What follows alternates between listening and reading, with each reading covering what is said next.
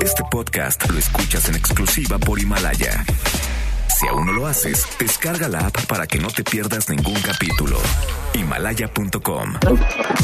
MBS Noticias presenta Una forma distinta del periodismo de actualidad. donde las claves son informar, cuestionar y entretener. Vaya que hay temas para ponerlos sobre la mesa. Manuel López San Martín en Mesa para Todos. Miércoles, miércoles 12 de febrero, mitad de semana, la hora en punto movida, muy movida esta tarde, hay mucha información. Soy Manuel López San Martín, gracias que ya nos acompaña, acaban de estar como todos los días, como todas las tardes. Todas las voces, todas en esta mesa para todos. Cayó en España, cayó en Málaga. Emilio Lozoya, exdirector de Petróleos Mexicanos en tiempos de Enrique Peña Nieto. Imposible separar a una figura de la otra, imposible desligar a Lozoya de Peña Nieto, uno de sus más cercanos, no solamente colaboradores, amigos. Vamos a platicar porque fue detenido en una lujosa localidad de la Costa del Sol. Lozoya estaba ahí escondido desde hace algunos días, semanas, incluso en una vivienda de la que casi no salía. Platicaremos de las órdenes de aprehensión que hay, cómo está el caso en torno a él y por supuesto voy a conversar con su abogado, con Javier Coello Trejo, a quien agarraron en curva. Él no sabía que su cliente había sido detenido esta mañana hora de México. El presidente López Obrador fue cuestionado sobre el tema en la mañanera. No dijo demasiado, no dijo demasiado cuando la noticia comenzaba a trascender. Hablaremos también de lo que se ha presentado como una transformación, como un cambio profundo del Poder Judicial. Desde el Poder Judicial, el ministro presidente de la Corte, Arturo Saldívar, ha puesto sobre la mesa una iniciativa que va desde cambios en el combate a la corrupción y el nepotismo hasta en la formación de jueces. Le vamos a entrar y lo vamos a platicar. Mucho que poner sobre la mesa esta tarde. Arrancamos con las voces y las historias de hoy. Las voces de hoy. Andrés Manuel López Obrador, presidente de México. que se van a seguir quedando con las ganas los que quisieran que me arremangara la camisa y me enfrentara, porque esto no es de confrontación. Santiago Nieto, titular de la Unidad de Inteligencia Financiera.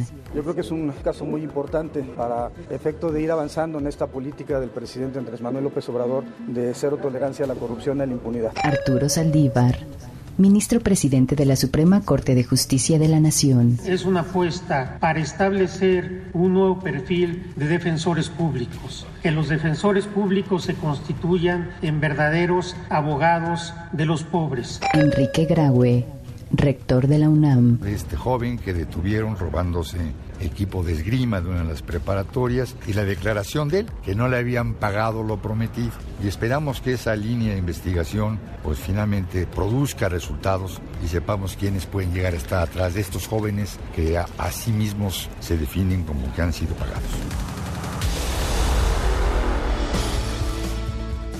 Son las voces de quienes hacen la noticia, los temas que están sobre la mesa y estas, las imperdibles. De hoy le entramos a la información. Tras meses prófugo de la justicia, Emilio Lozoya, exdirector de Pemex, hombre cercanísimo Enrique Peña Nieto, fue detenido en Málaga, España, con fines de extradición a México. De acuerdo con el diario español El País, el arresto ocurrió en la lujosa localidad de la Costa del Sol, donde Lozoya se habría escondido en una vivienda de la que casi no salía. Lozoya tiene dos órdenes de aprehensión. Una, girada en mayo pasado por las irregularidades en la compra-venta de la planta de agronitrogenados. La otra, girada en julio, es por el caso Odebrecht y los sobornos que habría recibido durante 2012 y 2013. La Fiscalía General de la República lo acusa de cohecho, defraudación fiscal y lavado de dinero. Este caso, el caso Odebrecht, también salpicó, alcanzó a la familia de Lozoya. Su madre, Hilda Austin, está bajo arresto domiciliario. Su esposa, Mariel Eques, así como su hermana Hilda Lozoya, siguen prófugas de la justicia.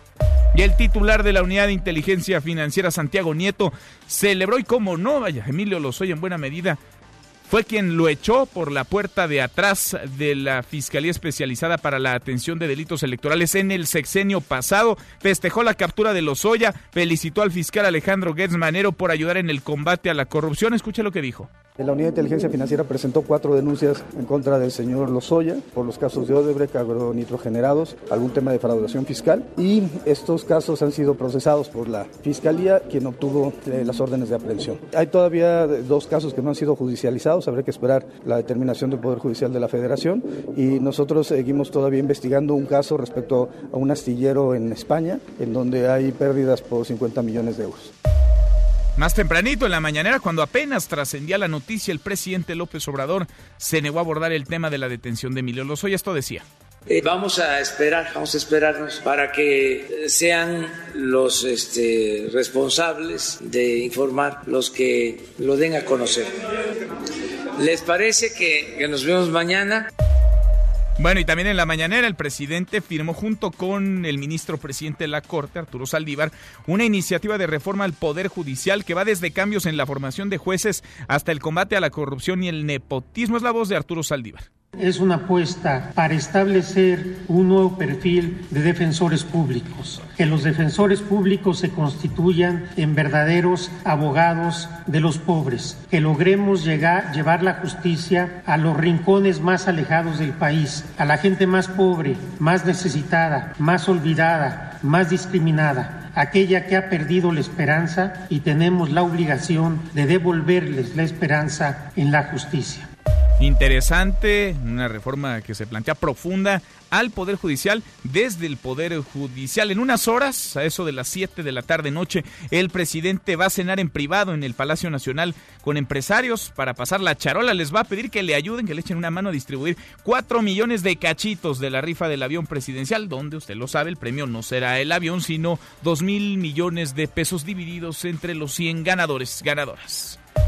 La prepa 8 no duró ni un día en calma. Esta mañana volvieron a clases tras ocho días de paro, alumnos, estudiantes, pero jóvenes encapuchados intentaron cerrar la escuela otra vez y lo lograron. Con la prepa 8 suman ya 11 las instalaciones, los planteles tomados son la Facultad de Filosofía y Letras, también la de Ciencias Políticas y Sociales, la de Artes y Diseño, Psicología y Ciencias, además de las prepas 3, 5, 8 y 9 y los SHs Sur y Oriente.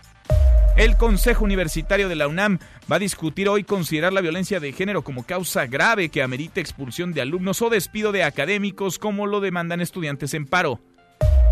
Hasta el último reporte, el coronavirus lleva 1.116 muertes en China, una en Hong Kong y otra más en Filipinas. Hay 45.206 casos confirmados de contagio a nivel global. Aquí en México se han registrado hasta ahora 14 posibles casos, 11 han sido ya descartados y hay 3 bajo vigilancia, uno en la Ciudad de México, otro más en Nuevo León y uno en Jalisco. Y en la buena de hoy, porque también hay buenas jóvenes universitarios, artistas plásticos de Oaxaca, llevarán su obra a España y también a Francia. Cuéntanos, Evelyn, ¿cómo estás? Evelyn Aragón, muy buenas tardes.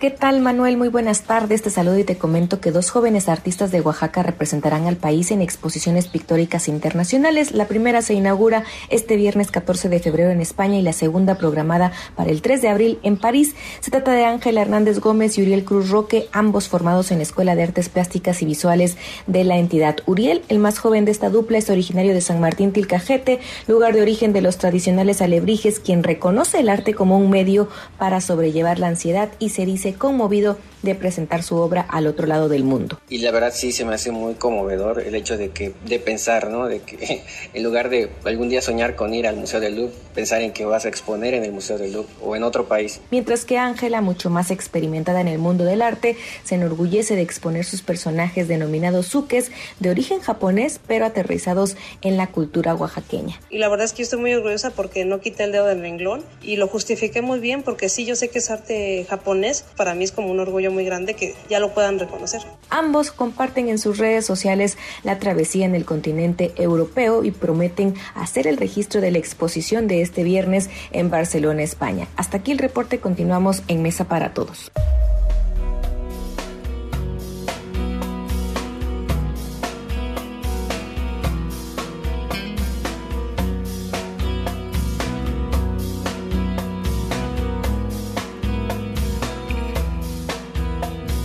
Querido Miyagi, José Luis Guzmán Miyagi, ¿cómo te va? Buen miércoles, buenas tardes, ¿cómo estás? Muy bien, Manuel, ¿y tú? Bien, a todo dar, ¿qué estamos escuchando, Miyagi? Estamos escuchando una gran banda que se llama Porno for Pyros y la canción se llama Pets es quizás la más reconocida. Pets se traduce así como mascotas. Y narra la historia de qué ocurriría si los extraterrestres llegaran a, a la Tierra y nos convirtieran a los seres humanos en sus mascotas. Si así pudiésemos este, comprender un poco más, digamos, la tragedia de los animales de compañía. Pero no va por ahí. Fíjate que hoy se publicó la noticia de que, de que científicos están muy desconcertados porque acaban de captar una señal de radio que es de una galaxia que está distante 500 millones de años luz de la Tierra Ah, y que se repite con periodicidad nunca antes vista. O sea, la señal que captan se repite. Se repite cuatro días constantes, tiene una pausa de 26 días y vuelve a empezar. Órale. No saben qué puede ser porque la señal dura muy poco, no la han podido analizar, además sí está muy lejos.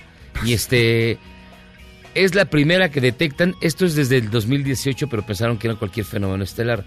Lo que los tiene muy sorprendidos es que continúa este ciclo y no saben qué puede significar, si es un este, sistema solar binario con es- con una estrella más pesada o es un hoyo negro o es realmente pues que E.T. Phone Home o alguien está llamando y está bastante Alguien se está lejos. tratando de comunicarnos, está queriendo decir algo. Entonces es quizás de las noticias más interesantes. O sea, si viste la película Contacto, basada en la novela de Carl Sagan, con Jodie Foster, bueno, te das cuenta que es import bueno, muy raro que una señal se repita.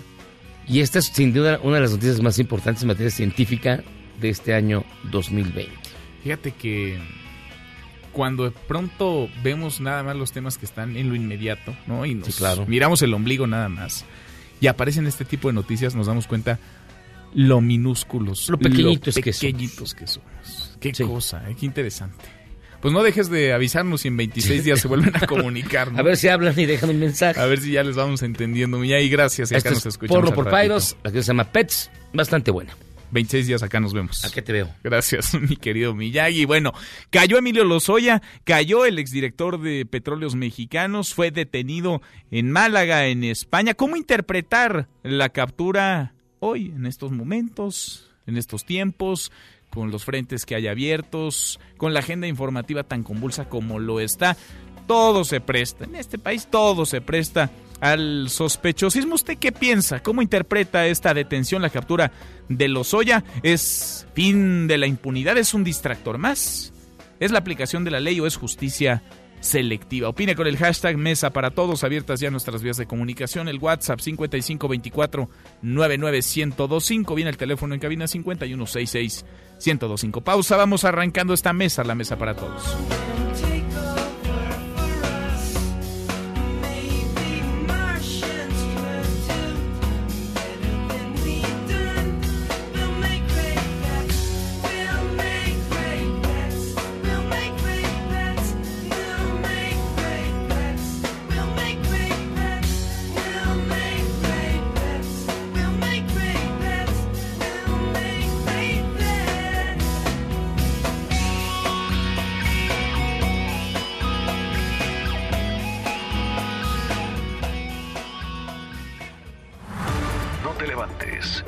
Podrías perder tu lugar en la mesa para todos. Con Manuel López San Martín.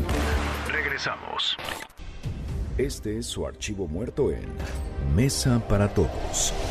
Enrique Peña Nieto, presidente de México, da la bienvenida al Papa Francisco en Palacio Nacional al iniciar el sumo pontífice su visita pastoral a nuestro país, 12 de febrero, año 2016.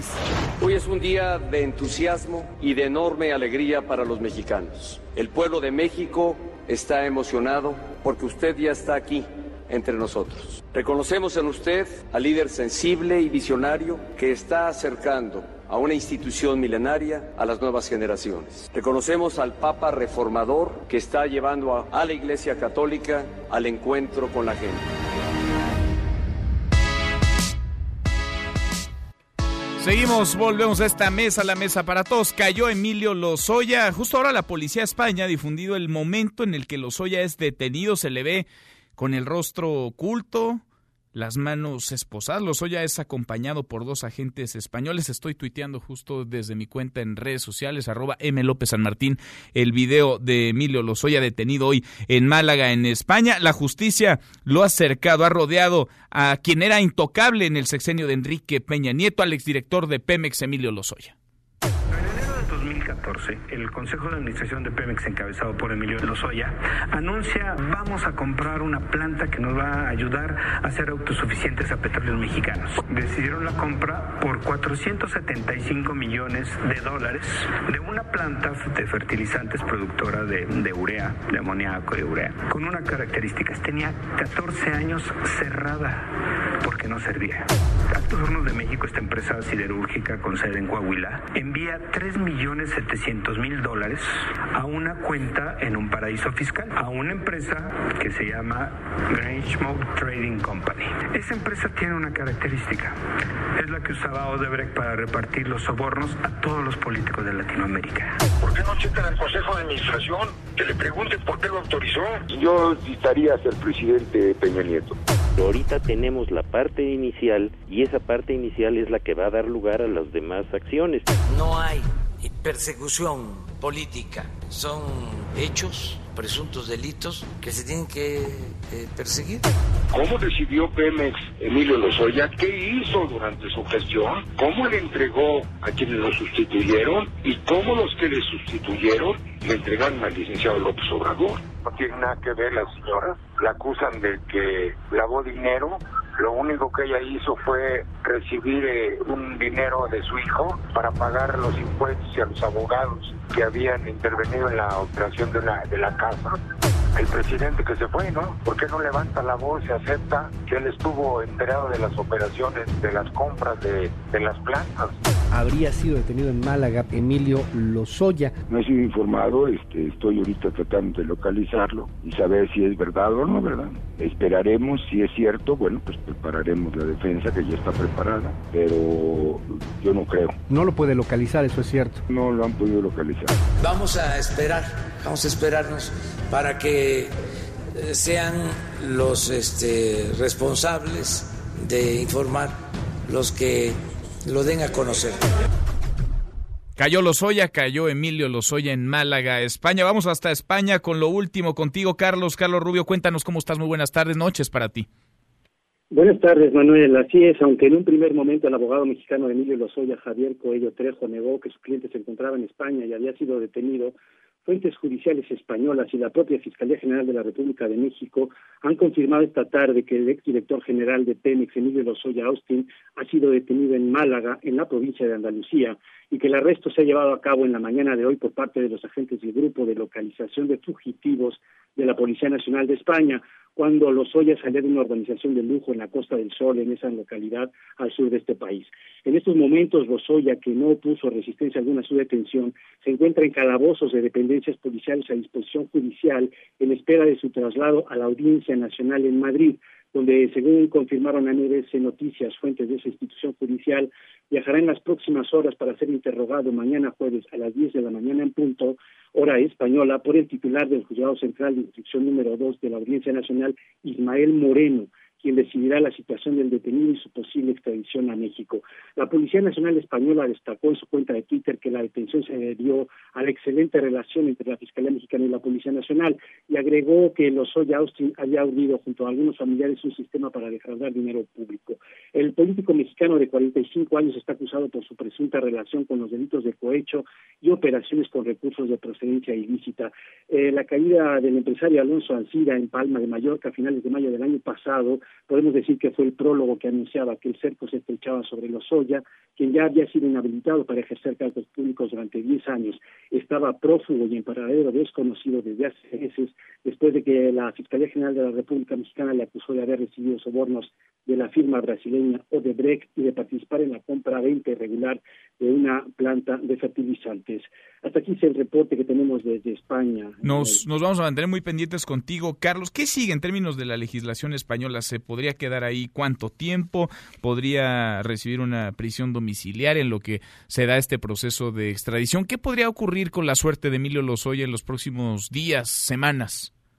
Sí, bueno, eh, a pesar de que eh, como ya viene siendo una mala costumbre de la Embajada de México en España y su oficina de prensa, se han mostrado incapaces de aportar ningún tipo de información sobre este asunto. Te puedo decir que la, la situación en este momento es eh, que tras su comparecencia el juez en Moreno eh, tendrá que eh, decidir a partir de las respuestas de los Lozoya y si retira el pasaporte, si lo mantiene en, los, en, en, prisión preventiva por riesgo de fuga, por presumir riesgo de fuga, él tendrá que valorar esto o lo deja en libertad ah, también pidiéndole una fianza que depende también de la situación del el acusado, en este caso de, la situación financiera de Emilio Lozoya, pues puede ascender a varios miles de eh, decenas, incluso a veces de miles de euros. Es decir, que eh, una vez que el juez decida en qué condiciones eh, estará Lozoya inmediatamente después a su interrogatorio, entonces viene un trámite. Si decide que tiene que estudiar la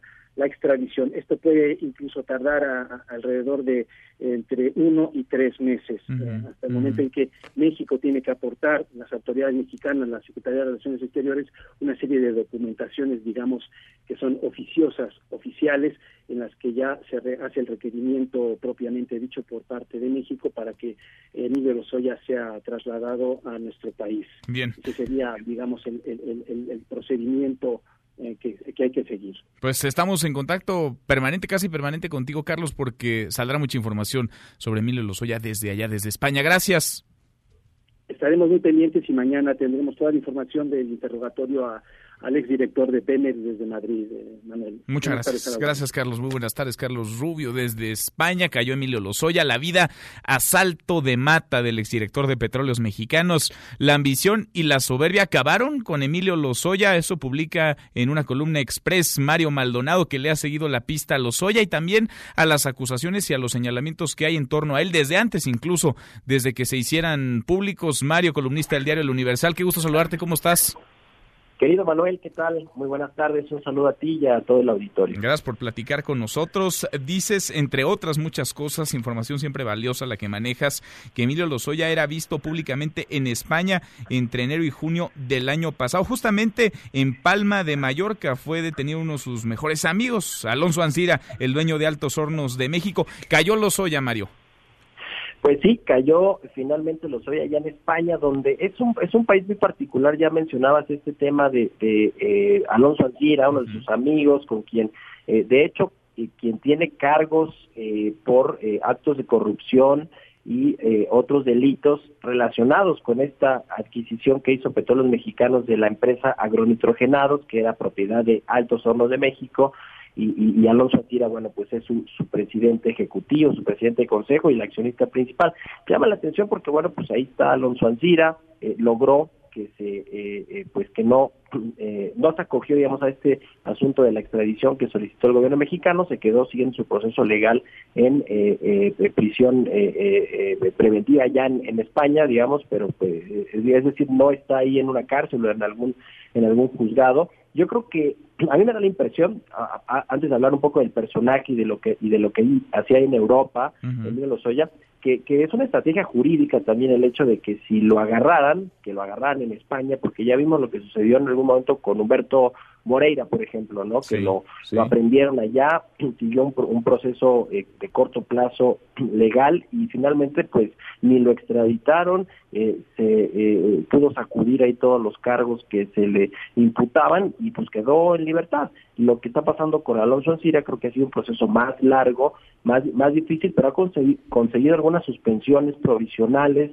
buscando una suspensión definitiva para que le, lo dejen salir del país y no tenga ningún problema. A mí me da la impresión que esta estrategia legal de que lo de que si lo agarraran lo, lo agarraban lo agarraran en España es una estrategia jurídica, eso, eso me, parece, pero además de todo, bueno, pues ahí Emilio Lozoya andaba en, en España casi, casi desde que se fugó de México, cuando se le giraron estas órdenes de Oye, pero andaba como de vacaciones, ¿no? Con lo que reportas tú, con lo que describes, Mario, parece que mal, lo que se dice mal, pues no la pasó, y escondido, lo que se dice escondido, pues no estaba el exdirector sí, de no, no, no, y por eso, eh, eh, digamos que yo dudo más que eh, haya sido inocentemente eh, aprendido o sorprendido Emilio Lozoya. Yo creo que si bien obviamente él no, no hubiera querido que lo que lo agarrara la policía española, eh, creo que eh, la, estrategia legal era, bueno, pues si me agarran, que me agarren aquí en España, porque sí, efectivamente ya hay, eh, de acuerdo ahí con dos, dos fuentes cercanas, pues lo habían visto allá en, en, Madrid, ni más ni menos que en la principal plaza de esta ciudad española, en la Puerta del Sol, que es una plaza pues muy concurrida. Y hay de hecho una foto que esta fuente, este, pues por seguridad y demás, no, no, no quiere este, publicar, pero sí se le había visto ya ahí incluso con, con la vestimenta eh, en la que sale una camisa verde, lentes oscuros, y también se le había visto en un lujoso hotel allá de Madrid que se llama el Wellington, donde, donde eh, no sabemos si se hospedó por algún tiempo, pero al, menos sí eh, recibía ahí visitas o, tenía algunas citas. tenía buenas relaciones allá, ¿no? En España. Tenía buenas relaciones, sí, dicen que tenía buenas relaciones políticas e incluso empresariales. Yo digo que sobre todo empresariales. ¿Te acuerdas que él antes de de, ser el, el enlace eh, de, con los empresarios eh, globales de la campaña del presidente, del, del expresidente Enrique Peña Nieto durante su campaña presidencial, pues fue empresario y estuvo ahí en el World, en el World Economic Forum, en el Foro Económico Mundial, fue consejero de OHL, esta empresa española que logró crecer muchísimo en el sexenio pasado y también en el Estado de México cuando Enrique Peña Nieto era gobernador, en fin, es decir, tiene tiene mucha relación e, incluso pues muchas empresas relacionadas al sector petrolero pues son españolas, entonces tenía ahí como que se sentía él más seguro, más cobijado por las relaciones que, que, tenía en España. Y eso es lo que dicen que lo llevó finalmente a pues hacer base allá en Europa, eh, estuvo un tiempo en Alemania, dicen que por ahí fue la primera ruta por la que escapó cuando salió de México, y de ahí a Alemania, y que sí estuvo efectivamente un tiempo en Rusia, como lo ha publicado también mi colega ahí de el Universal, Salvador García Soto, pero que pues no se, no se sentía, digamos, seguro o lo que digo yo, no eh, tenía las condiciones o las garantías que, podría que pudiera tener siguiendo un juicio en, en, alguna corte española, Ahora, donde ya tenemos ciertos ejemplos, ya hay experiencia de quienes han sido aprendidos y han sido llevados a una corte española o a un, a un juzgado esperando eh, que se que se allanen a este a este asunto de la de la extradición o que prefieran seguir su, su juicio eh, legal allá en tanto se, se decide qué sucede con su situación legal. Ha tenido tiempo de sobra, ¿no? Emilio Lozoya, Mario, Mario Maldonado para preparar su defensa. Yo creo que sí, definitivamente lo que dice su abogado Javier Cuello Trejo es que, pues, el, el, digamos que las, las pruebas que se le imputan en esa carpeta de investigación que tiene abierta, pues no son tan sólidas como para mantenerlo en la cárcel. Yo creo que ahí sí la lleva un poco de ganar, tuvo muchísimo tiempo, como dice Manuel, de preparar su defensa y, creo que era, era cuestión de tiempo. Yo creo que él sabía que lo iban a agarrar en algún momento y yo me imagino que la defensa, eh, tanto en España, porque yo sí creo que, fue estrategia jurídica de que lo hayan agarrado allá, como la que tiene acá en México, pues ya tendrán preparado pues la defensa para para eh, pues buscar que Emilio Lozoya pueda eh, salir eh, libre. Lo que lo cierto es que bueno, pues ya pasó este episodio embarazoso, eh, penoso de ser exhibido en los medios internacionales con las esposas llegando ahí pues escoltado por la policía española, por la Policía Nacional de allá y creo que eso para un hombre que fue pues un, un hombre bastante respetado en los círculos financieros internacionales, te decía del Fondo del Foro Económico Mundial, eh, se relacionaba ahí con, con muchos empresarios europeos, bueno, su esposa, ¿no? Que es heredera de una de las eh, principales eh, fabricantes de bebidas de Europa, en fin, todo esto creo que es demasiado incómodo. Bueno, incluso dicen que ya hay una separación eh, entre Emilio Lozoya y su esposa, a quien también se le llegó a involucrar, e incluso a la familia de su esposa. Eh, hay una separación ya eh, total entre entre estos entre estas dos personas, pues, precisamente pues derivado. De ¿Es, prófuga de la justicia? ¿La esposa es prófuga de la justicia, Mario, o no? No, la esposa, la esposa no. La hermana sí, ¿no? Hilda Lozoya sí. sí. totalmente. Casi toda la, la, familia, en realidad, de Emilio Lozoya, menos su padre.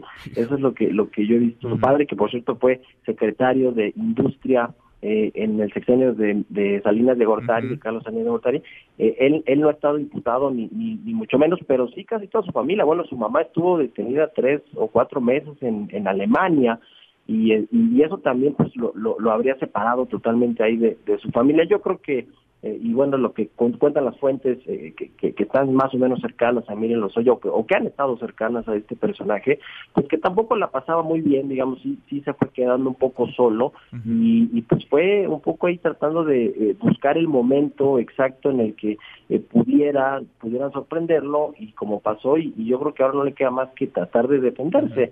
lo cierto es que aquí yo creo que lo más importante es ver primero si la Fiscalía General de la República logra extraditarlo y abrirle aquí el, el, juicio y el proceso. Y luego acreditar, ¿no? Todo lo que y acreditarlo, por supuesto, sí. ese es el gran reto. Y luego ver eh, pues eh, cuáles son eh, las líneas de investigación con respecto a otros personajes pues importantes del sexenio pasado, porque su abogado lo ha dicho claro, ya lo ha dicho con nombre y apellido, y ha mencionado a Luis Videgaray, el exsecretario de Hacienda y ex canciller de México, y al mismo expresidente Enrique Peña Nieto. Entonces, yo creo que si después de esta investigación y, de estas pues audiencias que tenga Emilio Lozoya con la justicia española o eventualmente con la mexicana, no salen a relucir estos nombres y estas acusaciones como tanto han amenazado eh, sus abogados, pues iba a dejar mucho que desear. Yo yo creería que sí, que sí van a salir a, colación en estas audiencias o en estos juicios y vamos a ver pues qué sucede, ¿no? Porque pues ahí eh, creo que Miro sí, era o es un pez gordo de la administración anterior en términos de corrupción,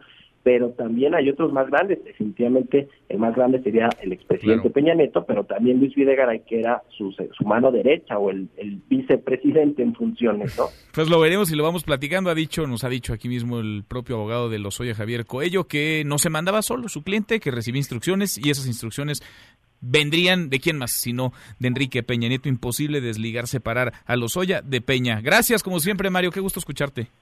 Con mucho gusto, mi querido Manuel, un saludo a ti y a todo el auditorio. Otro de vuelta, muy, muy buenas tardes. Y es que vale la pena, pues, eh, hacer un poquito de memoria, vale la pena entender lo que pasó para comprender lo actual. Era octubre de 2017, un viernes por la tarde, y el encargado de despacho del entonces PGR, Alberto Elías Beltrán, que no cumplía ni una semana en el cargo que ocupó, corrió a Santiago Nieto, hoy empoderadísimo, el actual titular de la Unidad de Inteligencia Financiera de Hacienda. ¿Por qué lo corrió? La razón, se dijo, fue por transgredir el código de conducta al haber compartido información que dijo entonces la PGR ponía en entredicho la imparcialidad de una investigación. The Wall Street Journal, en aquellos años, en aquellos tiempos, apuntaba que en aquel momento la destitución se debía a la investigación de los sobornos supuestamente recibidos por un ex jefe de la empresa petrolera, Pemex, de Lozoya, los cuales se utilizaron para financiar la campaña del presidente López Obrador. El jefe de la División de Delitos Electorales, Santiago Nieto, fue despedido dos días después de que le informara a un periódico, al diario Reforma, que Lozoya le envió una carta para presionarlo y que fuera declarado inocente por cualquier fecha. Era imposible separar antes, ahora y después a Lozoya de la figura de Enrique Peña Nieto e imposible no entender la alegría y la felicidad, vaya el festejo hoy de Santiago Nieto tras la detención de Lozoya. Oscar Palacios, cuéntanos, Oscar, muy buenas tardes. ¿Qué tal, Manuel? Buenas tardes. Así es, justo el titular de la Unidad de Inteligencia Financiera de la Secretaría de Hacienda y Crédito Público, Santiago Nieto, celebró la detención del exdirector de Pemex, Emilio Lozoya, e informó que aún existen tres investigaciones pendientes en su contra que no han sido judicializadas. Justo entrevistado tras la inauguración del Parlamento Abierto en materia de subcontratación, Santiago Nieto recordó que la Unidad de Inteligencia Financiera presentó cuatro denuncias en contra de Emilio Lozoya por el caso de Brecht y temas de defraudación fiscal. Señaló que estas denuncias fueron procesadas por la Fiscalía General de la República, que obtuvo las órdenes de aprehensión contra el exdirector de Pemex, aunque reveló que todavía hay tres casos pendientes, uno de ellos relacionado con un astillero en España, donde hay pérdidas, dijo, por 50 millones de euros. Escuchemos.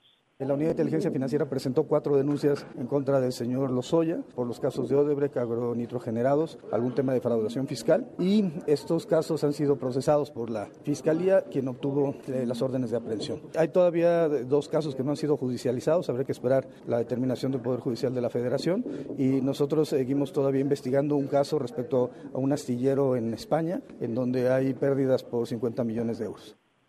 Nieto Castillo recordó que entre los casos que no han sido judicializados se encuentra uno similar al de la estafa maestra, donde, bueno, se investiga el posible desvío de 83 millones de pesos por parte de Emilio Lozoya. Destacó que esta detención es muy importante para avanzar en la política de cero tolerancia a la corrupción y a la impunidad e incluso reconoció el trabajo realizado por el fiscal general de la República, Alejandro Gertz Manero, en este caso. Escuchemos. Yo creo que es un caso muy importante para efecto de ir avanzando en esta política del presidente Andrés Manuel López Obrador de cero tolerancia a la corrupción y a la impunidad. Creo que hay que reconocer mucho el trabajo del doctor Gertz Manero y creo que es importante que se haya dado este paso para poder llevar a los responsables de casos de corrupción ante los tribunales. Manuel es el reporte. Buenas tardes. Gracias, muchas gracias, Oscar, mi compañero Oscar Palacios. Vuelve a ser entonces Emilio Lozoya, quien fuera intocable como director de Petróleos Mexicanos durante el sexenio de Enrique Peña Nieto. Vuelve en buena medida pues eh, cortesía de Santiago Nieto, el titular de la Unidad de Inteligencia Financiera, quien el gobierno anterior, al gobierno pasado, echó de la Fiscalía por incómodo, lo echó además de una patada por la puerta de atrás. Le damos un giro a la información, ahora volvemos con el caso de Lozoya, por cierto, ya en mi cuenta de Twitter, arroba M. López San Martín, el video que ha sido difundido por la Policía de España, el video del momento en el que Lozoya es detenido, se le ve con el rostro oculto, con las manos esposadas, Lozoya acompañado por dos agentes españoles. Seguimos la pista de esa información que está justo ahora en desarrollo. La mañanera de hoy, Nora, ¿cómo estás? Nora Bucio, muy buenas tardes.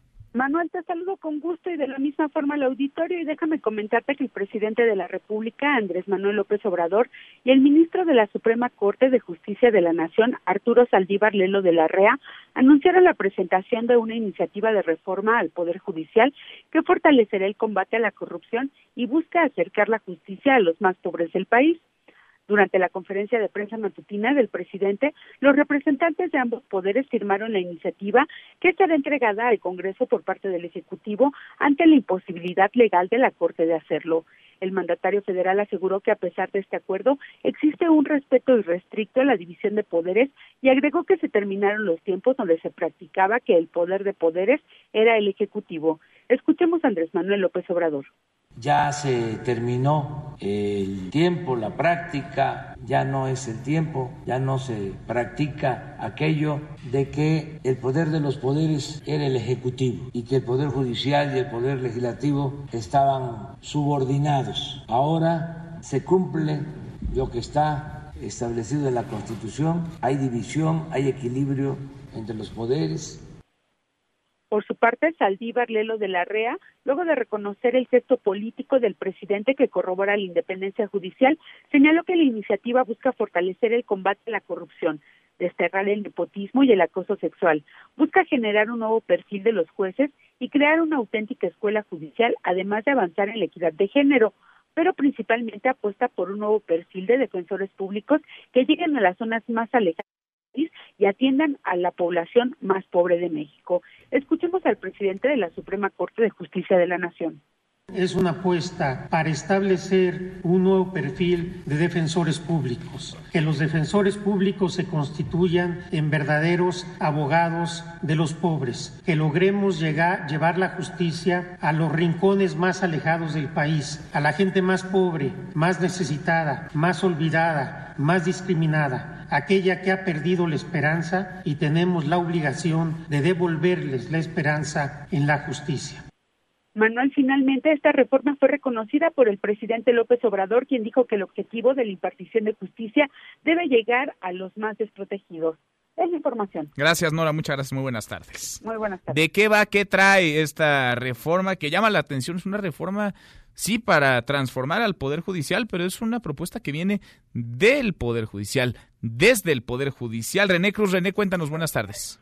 Hola Manuel, amigos del auditorio, muy buenas tardes. En efecto, la Suprema Corte de Justicia de la Nación presentó este día ante senadores de distintos partidos políticos esta iniciativa de reformas para el Poder Judicial, el cual propone modificaciones a siete artículos de la Constitución, así como la expedición de la ley de la carrera judicial y de la ley orgánica del Poder Judicial de la Federación. En el área de murales del Alto Tribunal, Manuel, el presidente de la Corte, Arturo Saldívar, afirmó que es un día inédito porque es la primera vez que legisladores acuden al máximo tribunal del país para recibir una iniciativa del y para el Poder Judicial de la Federación. Indicó que esta iniciativa no es de forma, sino de fondo.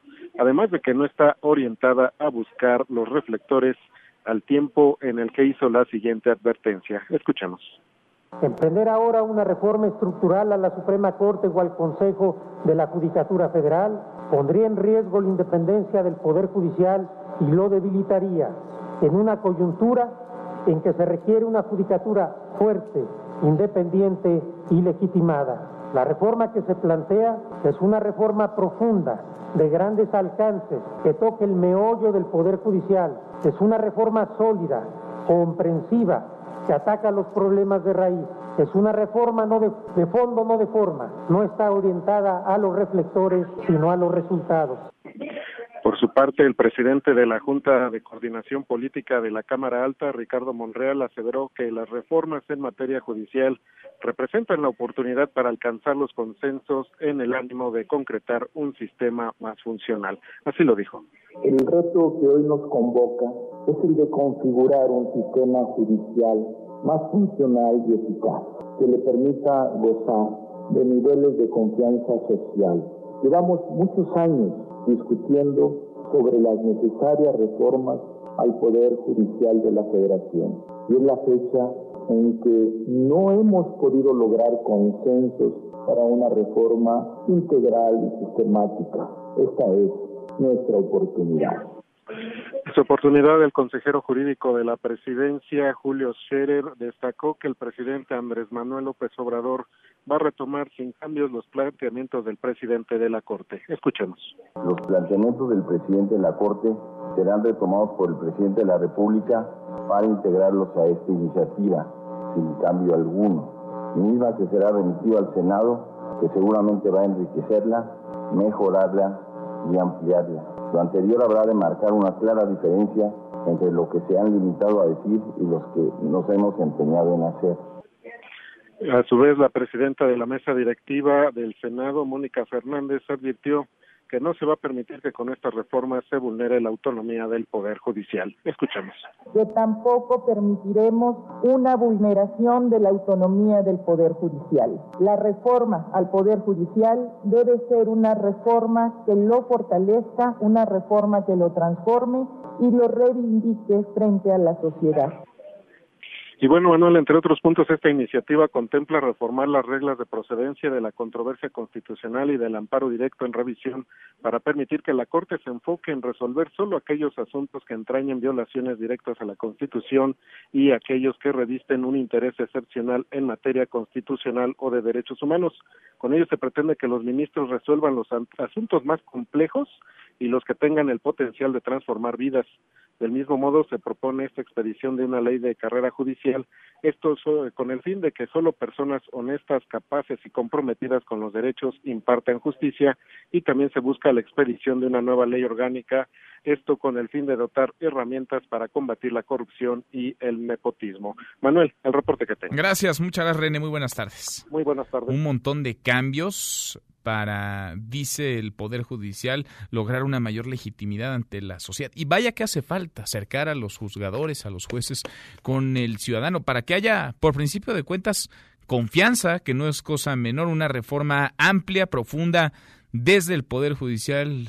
Insisto en el desde porque a veces los cambios y las modificaciones vienen a pesar de las instituciones y no dentro o desde las instituciones son muchos cambios, muchas modificaciones, siete artículos de la Constitución, dos nuevas leyes federales, cinco ordenamientos legales. Veremos, ojalá que llegue, ojalá que llegue a buen puerto esta reforma profunda y sobre todo ojalá que le sirva a los ciudadanos, a las víctimas que hay por millones en este país. Cruzamos la media ya la hora con 43, pausa y volvemos con un resumen de lo más importante del día esta mesa, la mesa para todos te levantes. Podrías perder tu lugar en la mesa para todos. Con Manuel López San Martín. Regresamos. ¡Que comience la fiesta! Daniel Mendoza, funcionario del Estado de México, subió con unas cuatrimotos al cráter del Nevado de Toluca y armó tremendo pachangón a pesar de que está prohibido por protección civil. Todo quedó registrado en sus historias de Instagram y ya fue cesado de su cargo.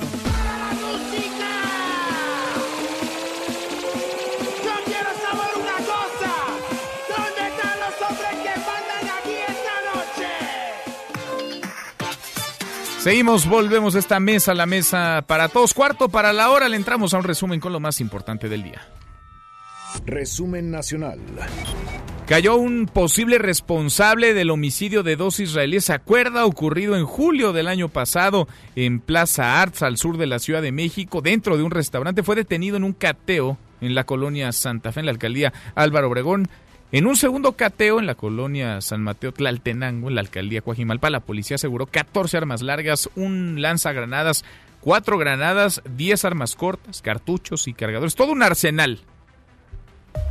Bueno, y el cheque de 2 mil millones de pesos que la Fiscalía General de la República entregó, se acuerda, el lunes de esta semana al instituto para devolverle al pueblo lo robado y que serviría para pagar al ganador o los ganadores de la rifa del avión presidencial, en donde el premio no es el avión sino dinero, proviene de un juicio no concluido por la firma de contratos con la empresa Telra entre 2015 y 2016 con el Infonavit. Quedan pendientes unos 3 mil millones de pesos que todavía esperan recuperar.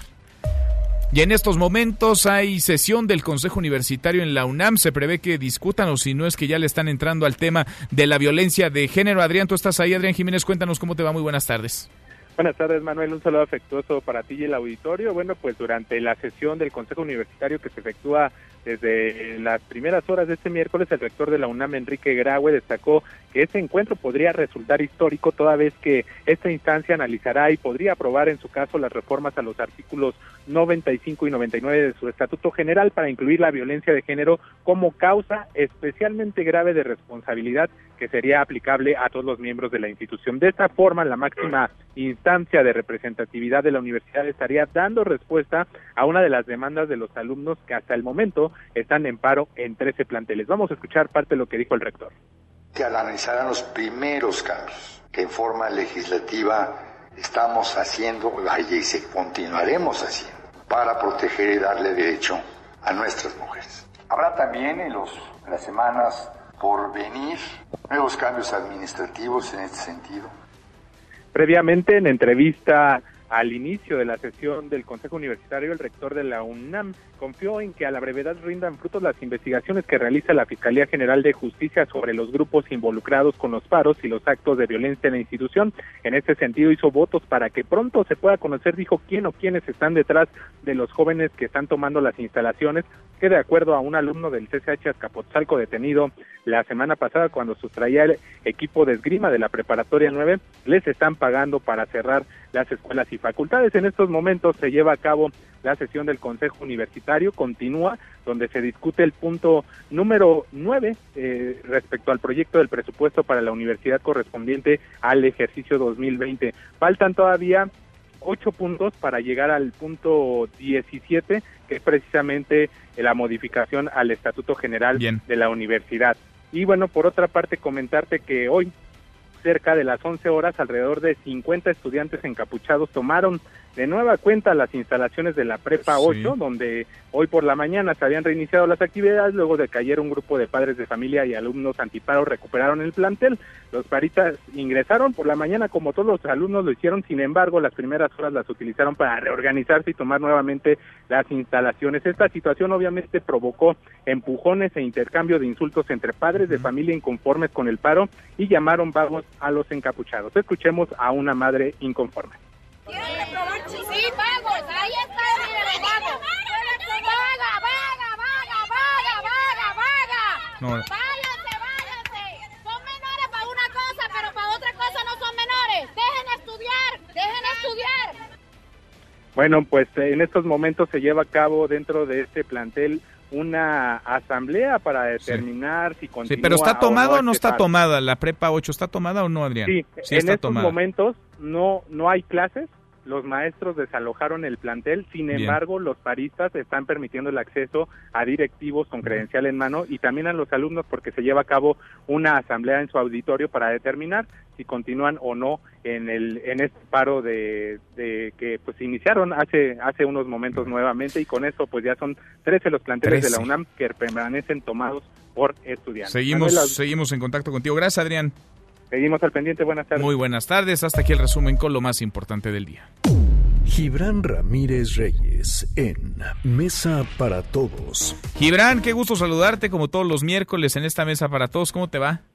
El gusto es siempre mío, Manuel. Todo bien. Oye, antes de entrarle al tema de la Universidad Nacional Autónoma de México y las aguas tan agitadas, tan convulsas en su interior, Leo, veo que te andan candidateando como consejero del Instituto Nacional Electoral, Gibran. Sí, yo aconsejaría que ya no le crean la reforma, dice mentiras a cada rato, pero... ¿De plano? pues, de todas maneras le han dado mucho vuelo a eso. Sí. ¿Fake news? Eh, sí, yo no, por lo menos de mí no ha venido. Desconozco la fuente Mm. de esa filtración. A mí ya me habían preguntado, me habían preguntado algunos líderes empresariales, me habían preguntado algunos diputados. Yo les he dicho que yo no tengo intención de inscribirme. Pienso que hay también un ánimo proveniente del INE mismo de desacreditar mis críticas. Esta semana publiqué una serie sobre el Instituto Nacional Electoral en mi columna en Milenio y desde luego que es fácil, es muy fácil desacreditar diciendo que, que quiero la chamba de ellos, ¿no? Yo estoy muy bien en la Conferencia Interamericana de Seguridad Social, comprometido con la institución y con los debates que tenemos, particularmente con generar una alternativa en materia de pensiones. Ahora, muchos compañeros diputados me han estado pidiendo que me inscriba.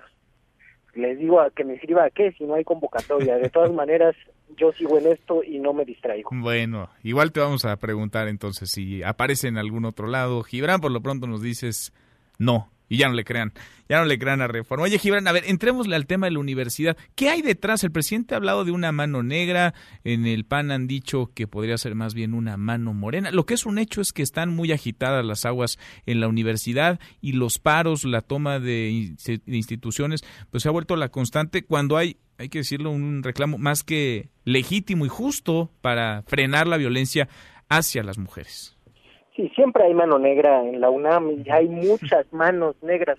Depende de dónde esté el conflicto, las preparatorias, los SH, influyen los gobiernos más locales, ¿no? de las alcaldías, de los municipios, influyen históricamente los gobiernos de la ciudad, los servicios de inteligencia federales, los, los servicios de inteligencia de la propia universidad, de los grupos de poder, los porros que históricamente han controlado grupos de medicina y de derecho, ahora las corrientes anarquistas legítimas, insurreccionales, las corrientes pseudoanarquistas que también tienen vínculos con algunos poderes en la universidad. Es tan complejo por la autonomía y por la secrecía con la que se suele manejar la política en la UNAM. Todos hacemos como que no hacemos política en la UNAM. Eh, después de los tiempos en que había cierta apertura la militancia partidista dentro de la misma universidad, pasó a ser como un tabú. Pero el hecho clave es que el caldo de cultivo para que todos estos poderes ocultos, esas manos negras de las que habla el presidente de la República, pudieran actuar, es la violencia estructural contra las mujeres en la universidad y la estructuración patriarcal de la jerarquía universitaria. Se montan entonces sí en una causa legítima, en una causa justa, para intentar que desestabilizar a la universidad, tirar al rector Enrique Graue, para lograr que Gibran. Sí, pueden, puede ser una intención contra el rector Graue, pero también eh, podría ser contra el gobierno de la Ciudad de México, ¿no? La estabilidad política de la Ciudad de México depende o es muy frágil en lo que se refiere a la Universidad Nacional porque carece de medios para resolver las crisis ahí y territorialmente es muy importante la universidad. Actualmente peor porque concentra también algunas redes mafiosas de narcomenudeo inmensas. Uno uno va a varias facultades y a varios espacios públicos de la universidad y parecen auténticos tianguis de narcomenudeo. Es decir, también hay otro tipo de intereses a los que eh, les gustaría que, que esta crisis afectara al gobierno de la ciudad. De todas maneras, cualquier cosa, ya sea tirar al rector Graue, desestabilizar la Ciudad de México, no puede pasar de la especulación y lo que ha de resolverse son las cosas que sí están en las manos de, de las autoridades universitarias. Una, la política se tiene que hacer sobre la mesa. Todos, las viejas élites priistas de la universidad, quienes quieren un cambio en la universidad también, lo pueden hacer sobre la mesa, sin andar echándose culpas eh, moviendo grupos de fuerza porque se aprovechan de la vulnerabilidad de la universidad. La universidad es vulnerable ante cualquiera, sea estudiante, directivo, porro, colectivo, que sea capaz de ejercer la fuerza. Y eso es antiuniversitario. Entonces, hacer la política sobre la mesa, con una estructura de representación pues que no se agote en el Consejo Universitario como sucede hasta ahora, es una reforma necesaria de la que sin embargo no se ha hablado. Desde luego las reformas de hoy tienen que pasar. Lo que no sé es si sea suficiente. Eh, hacer del acoso sexual una causal de despido o de expulsión en el caso de los estudiantes y transformar ligeramente la composición del tribunal universitario, probablemente la más vetusta de las instituciones universitarias. Eso es necesario. ¿Quién sabe si sea suficiente? Yo creo que tendría que abrirse un foro con la comunidad, no un congreso universitario obligatorio, no, tan solo que el rector, que las autoridades, que la Junta de Gobierno escuchen a la comunidad identificada correctamente, que tomen notas para proponer una reforma universitaria que vaya más allá de lo inmediatamente urgente. Nos tardamos demasiado en ir por demasiado poco. Pues sí. Pues sí, y urge además, ¿eh? se, se, necesita porque son muchas ya las semanas, es un caldo de cultivo que ahí está, que no es nuevo, pero que sí adquiere otros tintes y esto puede contaminarse como ya se está contaminando y conforme avance el calendario y estemos más cerca de las próximas elecciones, pues se vuelve esto ya de pronóstico reservado. Gibran, dos por uno hoy, gracias como siempre. Gracias a ti, Manuel. Nos vemos la próxima semana. Acá nos encontramos. Gracias. Es Gibran Ramírez Reyes, el secretario general de la Conferencia Interamericana de Seguridad Social. Pausa y volvemos. Hay más en esta mesa, la mesa para todos. Información para el nuevo milenio. Mesa para todos, con Manuel López San Martín. Regresamos.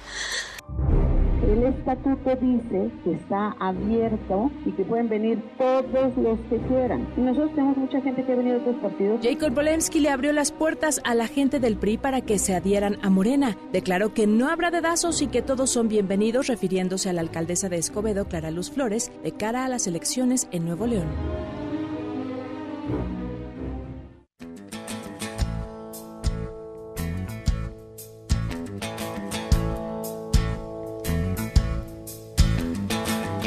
Si lo que quieres es vivir cien años, no pruebes los licores del placer. Si eres alérgico a los desengaños, olvídate de esa mujer. Compra una máscara antigas, mantente dentro de la ley. Si lo que quieres es vivir cien Arrancamos esta segunda hora, gracias que nos acompaña. Es este un miércoles, mitad de semana movido, lleno de información. Soy Manuel López San Martín. Revisamos las redes, cómo se mueven las cosas en Twitter de las redes. Esta mesa, la mesa para todos. Caemos en las redes.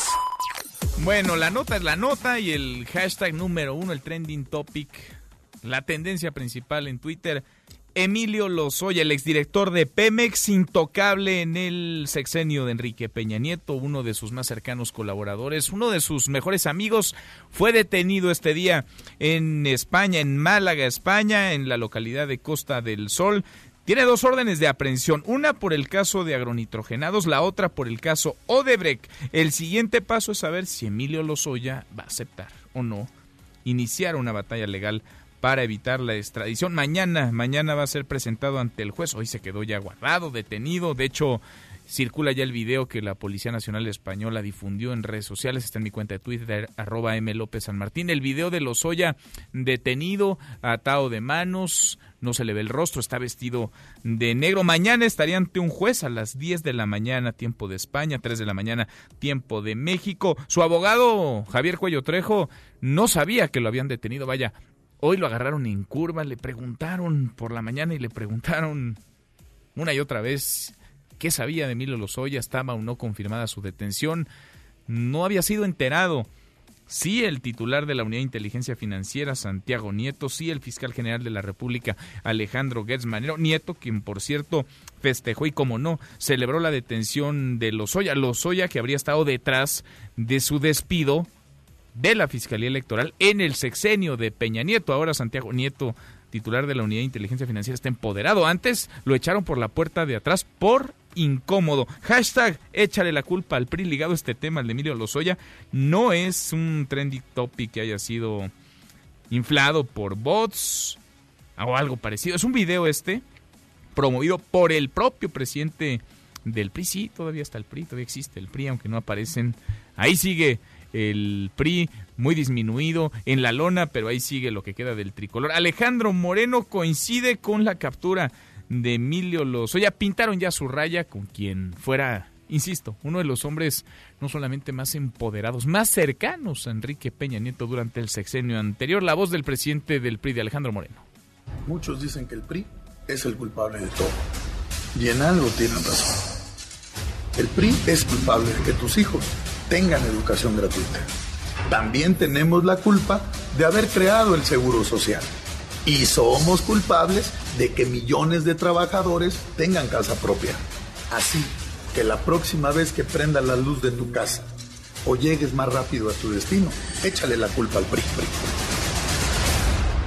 Entonces le podremos echar la culpa al PRI de eso y de otras muchas cosas, como la corrupción, por ejemplo, el amiguismo, el nepotismo, la impunidad, la inseguridad, la violencia, la pobreza.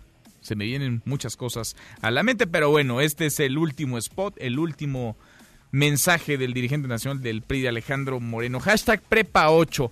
La UNAM sigue convulsionada, muy convulsionada, muy agitadas sus aguas. Ni un día duró libre la prepa. Ocho encapuchados volvieron a tomar hoy las instalaciones luego de que ayer estudiantes y padres de familia lograran recuperar la escuela. Son con esta, con la prepa 8, 13 el total de instalaciones universitarias de planteles tomados. Las facultades de Filosofía y Letras, la de Ciencias Políticas y Sociales, Artes y Diseño, Psicología y ciencias, además de las prepas 1, 3, 6, 9 y la 8 de nueva cuenta y los SHs Sur y Oriente. Hashtag coronavirus, el coronavirus que sigue siendo tema, que sigue generando contagios. Muchas preguntas, hay muchísimas interrogantes. Se ha cancelado el Mobile World Congress en Barcelona. Es considerado el congreso más importante en el mundo de la comunicación móvil. Esto pues por una lluvia de cancelaciones por parte de firmas como Facebook, Vodafone, Telecom por temor al coronavirus. Hasta el último reporte, 1.116 muertes en China, una en Hong Kong, otra en Filipinas y hay más de 45 mil contagios, 45 mil 207 casos confirmados a nivel global. Y por último, el hashtag Dorados. Y es que el SAT embargó el estadio de los Dorados de Sinaloa, donde entrenaba Diego Armando Maradona. Bueno, ese estadio embargado y previo a su encuentro, el de esta noche, en el que recibirían a los Bravos de Juárez como parte de los cuartos de final de la Copa MX. De eso y más vamos a platicar con Nicolás Roma. Deportes. Querido Nico, qué gusto saludarte, ¿cómo estás? Bien, Manuel, me da gusto saludarte a ti y a toda la audiencia de Mesa para Todos. Pues ahora sí que qué pena con las visitas, ¿no? qué cosa, embargados entonces en los Dorados de Sinaloa. Fíjate que, que, Dorados en el pasado reciente se ha convertido en un equipo sumamente mediático. Eh, muchas figuras han pasado por ahí y pues no podemos olvidar Diego Armando Maradona, que recibió regalos. Por ejemplo, Ronaldinho le había mandado una mesa tipo ping pong, pero más chaparrita, en la que jugaban como foot pong, ¿no? Pues también se la llevaron. En la oficina de, del presidente Antonio Núñez había una playera de Dorados firmada por Pep Guardiola, quien jugara en Dorados. También se la llevaron, Manuel. Entonces, se llevaron absolutamente todo. Entender y poner en contexto. Pero a ver, ¿qué deben? ¿Deben impuestos? ¿Deben impuestos? Eh, pero no es un tema de esta administración, sino de la administración pasada. Okay. Entonces lo intentarán arreglar entendiendo que ahora los dueños de, Dorados es Grupo Caliente, que la verdad es una de las empresas más sólidas que tenemos en México, que aparte son propietarios de Tijuana, de Querétaro y también de Dorados. Entonces buscarán la manera de, arreglarlo sin duda alguna y se terminará arreglando, pero bueno, por lo pronto el día de ayer se actuó como se debía de actuar, ¿eh? Y entraron a embargar. Embargado entonces el estadio. ¿Y dónde se va a jugar el partido? ¿De plano no va a haber partido? No, la, la última hora es que se jugará en el estadio, ¿eh? ¿Ah, sí? Sí, sí, sí La, la, última información es esa, ¿no? Pero veremos. Eh, es, noche mágica de Copa MX. Me da gusto que lo tengas Noche mágica. Te eh, encanta la Copa, Nico. Eres el único que conozco que le gusta la Copa, pero bueno. No, yo te conozco varios que les gusta Así te queremos, así, así te estimamos, Nico, y bueno, pues cada quien sus gustos. Hombre, cuando Necaxa la gana, a ti también te gusta. Bueno, nada más cuando la gana. Nada, más. Cuando la gana. Santos empató con Monterrey ayer 0 por 0 cuartos de final de ida. Tijuana le ganó 3 por 1 a Morelia. Y el día de hoy, como bien dices, tenemos eh, fútbol, Pachuca contra Toluca, 7 de la noche, partido que van a poder seguir a través de, Claro Sports, y a las 9 de la noche, Dorados contra Juárez. este, pues sí, con la incertidumbre, ¿no? Hay morbo definitivamente. Pues sí, por lo pronto, a ver si se juega, a ver si no se juega. Vamos a, Vamos a verlo, Nico. Oye, eso en lo que toca a la Copa. ¿Qué pasó con el traspaso, el traslado este de Rodolfo Pizarro del Monterrey y el Inter de Miami? ¿Estoy bien en el nombre? Sí, estás muy bien. Eh, Inter al parecer habló Duilio Davino, presidente deportivo de Monterrey, y dice que, que están a detalles, que el futbolista pidió salir y que ellos van a facilitar para que salga mientras se pague la cláusula de rescisión que es eh, mayor a 18 millones de dólares. O sea, buena lana es decididamente. Entonces, eh, me da la sensación de que Pizarro va a ganar muchísimo dinero, pero de que sí está cortando su carrera futbolística, su carrera deportiva, por decirlo de, alguna manera, porque para que Pizarro pueda ir a Europa, en donde entendemos que está el mejor fútbol, va a ser muy complicado. Es muy difícil que a los 26 años, 27 años, algún equipo europeo pague más de 18 millones de dólares por Pizarro, ¿no? Entonces, sí, sí de alguna manera le estarán cortando las alas, o él mismo se estará cortando las Sin duda, ya, vaya, se acabó, ¿no? Ese sueño o va a quedar muy disminuido le irá muy bien económicamente, seguramente en calidad de vida también, vivir en Miami la pasará a todo dar, muy a gusto, ganará una muy buena lana, pero ya en Europa, en la élite del fútbol no va a jugar. No, nunca, nunca cumplirá ese sueño. Y Manuel, te escuchaba con atención del coronavirus, ya la Fórmula 1 y la FIA ahora sí se pronunciaron de manera oficial, se cancela el Gran Premio de China, eh, buscarán alguna otra fecha para reprogramarlo, estarán pendientes de, cómo evoluciona eh, esta situación, pero por lo pronto ya dicen que, que se cancele el Gran Premio de, China, que estaba para, mediados de abril. O sea, falta mucho. Pues es que ha ido creciendo, se ha ido expandiendo este virus a gran velocidad. Entonces, cancelado ya el Gran Premio de China, confirmadísimo. Nico, buscarán, me imagino, una sede alterna. Alguna ¿no? buscarán alguna solución. Ya sea que se dispute en otra fecha en China o alguna sede alterna, vamos a estar Acá está el autódromo, hermano Rodríguez, Nico. Imagínate tener dos grandes premios. Acá está, si es el mejor de ¿Cuánto premio Fórmula 1 Lo normal sería eso, ¿no? Sí. Lo normal sería. ¿Me imaginas? Uy, me imagino que se llenaría, ¿eh? estaría de lujo. tienes buenas ideas, Manuel. Pues diles ahí tú que eres Deberías de ser secretario de turismo tú. sí, ahí que estuvieras dos grandes premios en México y todo. muy, bien. Manuel. Digo, es una gastadera también para los empresarios, una inversión, porque ya ves que no ponen un peso en el actual en el actual gobierno, pero estoy seguro que negocio sí es. No, seguro. La derrama económica es importante. Bueno, pues ahí está, Nico. Ahí está el tema, los escuchamos en un ratito más a las 3. A las 3 los esperamos, marca claro por MBS Radio. 3 a 4 de la tarde, como todas las tardes. Abrazo, Nico, gracias. Saludos. Nicolás Romay con los deportes. Pausa antes, una vuelta por el mundo de la mano de mi tocayo Manuel Marín y volvemos. Hay más en esta mesa, la mesa para todos. Internacional. El político de izquierda, Bernie Sanders, ganó con estrecho margen las primarias presidenciales demócratas de Nuevo Hampshire, por lo que aventaja ya el que se pensaba sería el candidato favorito Joe Biden, quien fue centro del debate del juicio político contra el presidente Donald Trump por sus presuntas relaciones con empresas ucranianas. La Asamblea Nacional de Venezuela denunció la desaparición forzada del tío del líder opositor Juan Guaidó. Tras su llegada al aeropuerto de Caracas ayer por la tarde, Juan José Márquez desapareció junto a su sobrino y tras ser interceptado por las autoridades aduaneras. No te levantes. Podrías perder tu lugar en la mesa para todos. Con Manuel López San Martín. Regresamos. Como familia tenemos que ser muy, muy sagaces. El Papa Francisco no aceptó que hombres casados puedan ser sacerdotes en la Amazonia. En octubre pasado, los obispos de Brasil pidieron que hubiera esta opción por la falta de misioneros y aunque se esperaba que hoy se refrendara la petición, el Papa decidió aplazar su decisión. Seguimos, volvemos a esta mesa, la mesa para todos. Lo hemos conversado, un caso de horror, el asesinato de Ingrid, una joven de 25 años que fue asesinada, fue desollada por su pareja sentimental, por Eric Francisco N. Ella había denunciado ya, había antecedentes de violencia familiar. esta vez, por desgracia, se ha sumado a la lista de feminicidios, una lista de horror también que no deja de crecer. 11 mujeres son asesinadas en nuestro país en promedio cada día por su condición de mujer, nada más. 11 feminicidios al día. Yo le agradezco mucho a Nelly Montealegre, la subprocuradora de Atención a Víctimas y Servicios a la Comunidad de la Fiscalía General de Justicia de la Ciudad de México, que platique con nosotros esta tarde. Gracias, subprocuradora, ¿cómo estás? Muy bien, Manuel, muy buena tarde para ti el auditorio. Gracias, muchas gracias por platicar con nosotros. Del avance dábamos cuenta ayer, de la indagatoria, de la situación. Hay un tema que también ha indignado muchísimo y tiene que ver con la difusión de las imágenes, de las fotografías de los restos de Ingrid. ¿Qué se está haciendo en torno a ese asunto y cuál es el estatus de la investigación en la Fiscalía? Bien, comentarles en ese sentido que hay una investigación, sí, al respecto que ordenó la fiscal general Ernestina Godoy para que se identifique quiénes fueron quienes cometieron indebidamente esta conducta y bueno, pues procederá a, darle curso a esta investigación y a su sanción. Buscaremos la sanción de las personas servidoras públicas que lo hicieron. ¿Y por qué nos referimos a ellos? Porque son quienes entraron en contacto en el lugar de los hechos, fueron los que estuvieron presentes y son quienes pudieron haber obtenido esta información. Estamos justo en el curso de esta investigación para identificar quiénes filtraron indebidamente estas imágenes que bueno, pues amén de todo lo que sucedió, pues la cera nuevamente a la víctima. Claro. ¿De, qué, tamaño puede ser, de qué tamaño podría ser la pena nada más ahí, su procurador? Hay, hay dos puntos importantes. Uno, la responsabilidad de carácter administrativo. Como servidores públicos tenemos que apegarnos a los códigos de ética.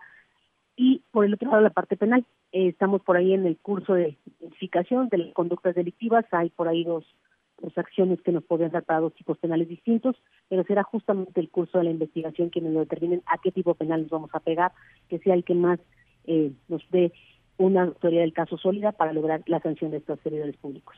¿Son cuántos y están separados ya de su cargo todos quienes participaron de alguna manera, quienes estuvieron en esa escena, en la escena del crimen?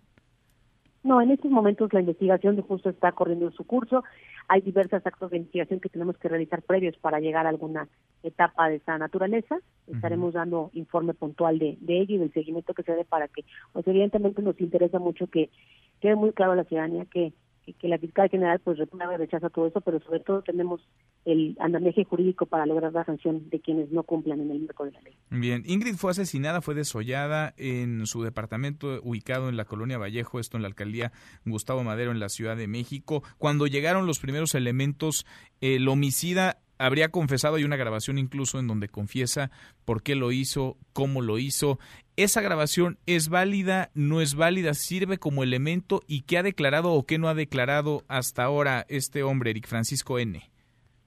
Lo que te puedo comentar ahí, Manuel, es que en la carpeta de investigación nosotros tenemos que seguir el procedimiento en el marco de la ley, apegarnos al debido proceso, y lo que tenemos que en la Fiscalía él se reservó su derecho estaba asistido por su abogado defensor, decidió reservar su derecho y posteriormente el día de ayer ya en la audiencia él sí ya emitió una declaración ante la autoridad judicial y bueno, y estos son los elementos que nosotros tenemos en la carpeta. Lo que no está nosotros en la carpeta no son actos que nosotros podamos considerar para la acreditación del, mm. del hecho delictivo. Por más que esté grabado, evidentemente no forma parte de, de un debido proceso, digamos.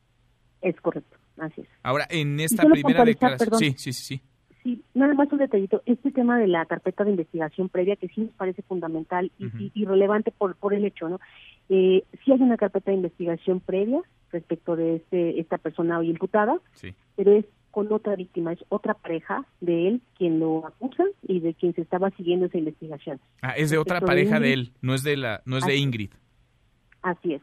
Y desafortunadamente digo, ojalá y lo hubiese hecho antes, le hubiéramos tramitado una medida de protección, quizás no estaríamos en estas condiciones. Pero en este caso de ella no tenemos un registro previo en la fiscalía que haya acudido a denunciar algún hecho de violencia previa. Lo que sí tenía entonces este hombre son antecedentes por violencia hacia las mujeres. Sí, con otra pareja con otra, con otra pareja. Ahora, en estas declaraciones en las que sí hizo ya eh, y que obran en la carpeta de investigación, ¿qué dice? ¿Él reconoce o no reconoce el homicidio? Él hace alusión a cómo sucedieron los hechos. Hace alusión, describe, narra el, horror. Lo expresó ante la, así ante la autoridad judicial. Bien, su procurador. Pues eh, te agradezco muchísimo que hayas platicado con nosotros y vamos dándole seguimiento a este y a otros, y a otros temas. Gracias, muchas gracias por platicar en esta mesa para todos. A sus órdenes. Buenas tardes. Gracias. Muy buenas tardes. Nelly Montealegre, la subprocuradora de Atención a Víctimas y Servicios a la Comunidad de la Fiscalía General de Justicia de la Ciudad de México. María de la Luz Estrada es coordinadora ejecutiva del Observatorio Ciudadano Nacional del Feminicidio. Vaya que el feminicidio, por desgracia, parece desatado, fuera de control en nuestro país. María de la Luz, gracias. ¿Cómo estás?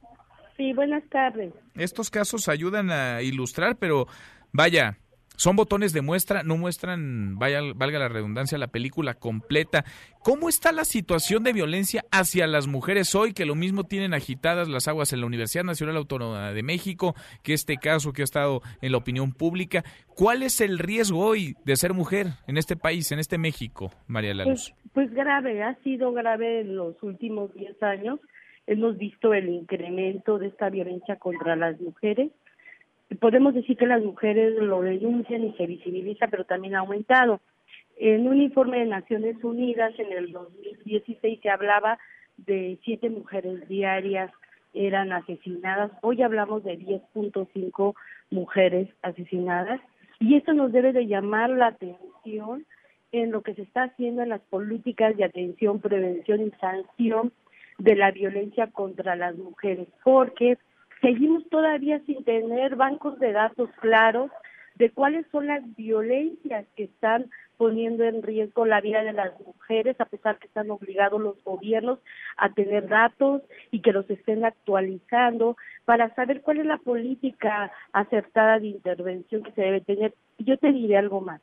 Lo que sí es real es que en estos últimos años el contexto de la violencia criminal es muy grave. O sea, las mujeres no solamente que corren riesgo en sus, con sus parejas, sino también en el ámbito comunitario, ¿no? Tenemos una violencia generalizada donde hablamos de más de 15 mil denuncias de violación y esto no es todas las violencias de sexuales y, y, y es lo, lo menos que se denuncia son los delitos sexuales. Por eso yo digo que hoy las universidades, las estudiantes dicen, basta, o sea, ya estamos hartas que no hagan políticas públicas claras, que se sancione a las autoridades por acción y omisión, que se sancione a los responsables mientras cambiamos una cultura y una mentalidad donde siguen viendo a las mujeres a las mujeres como objetos, como basuras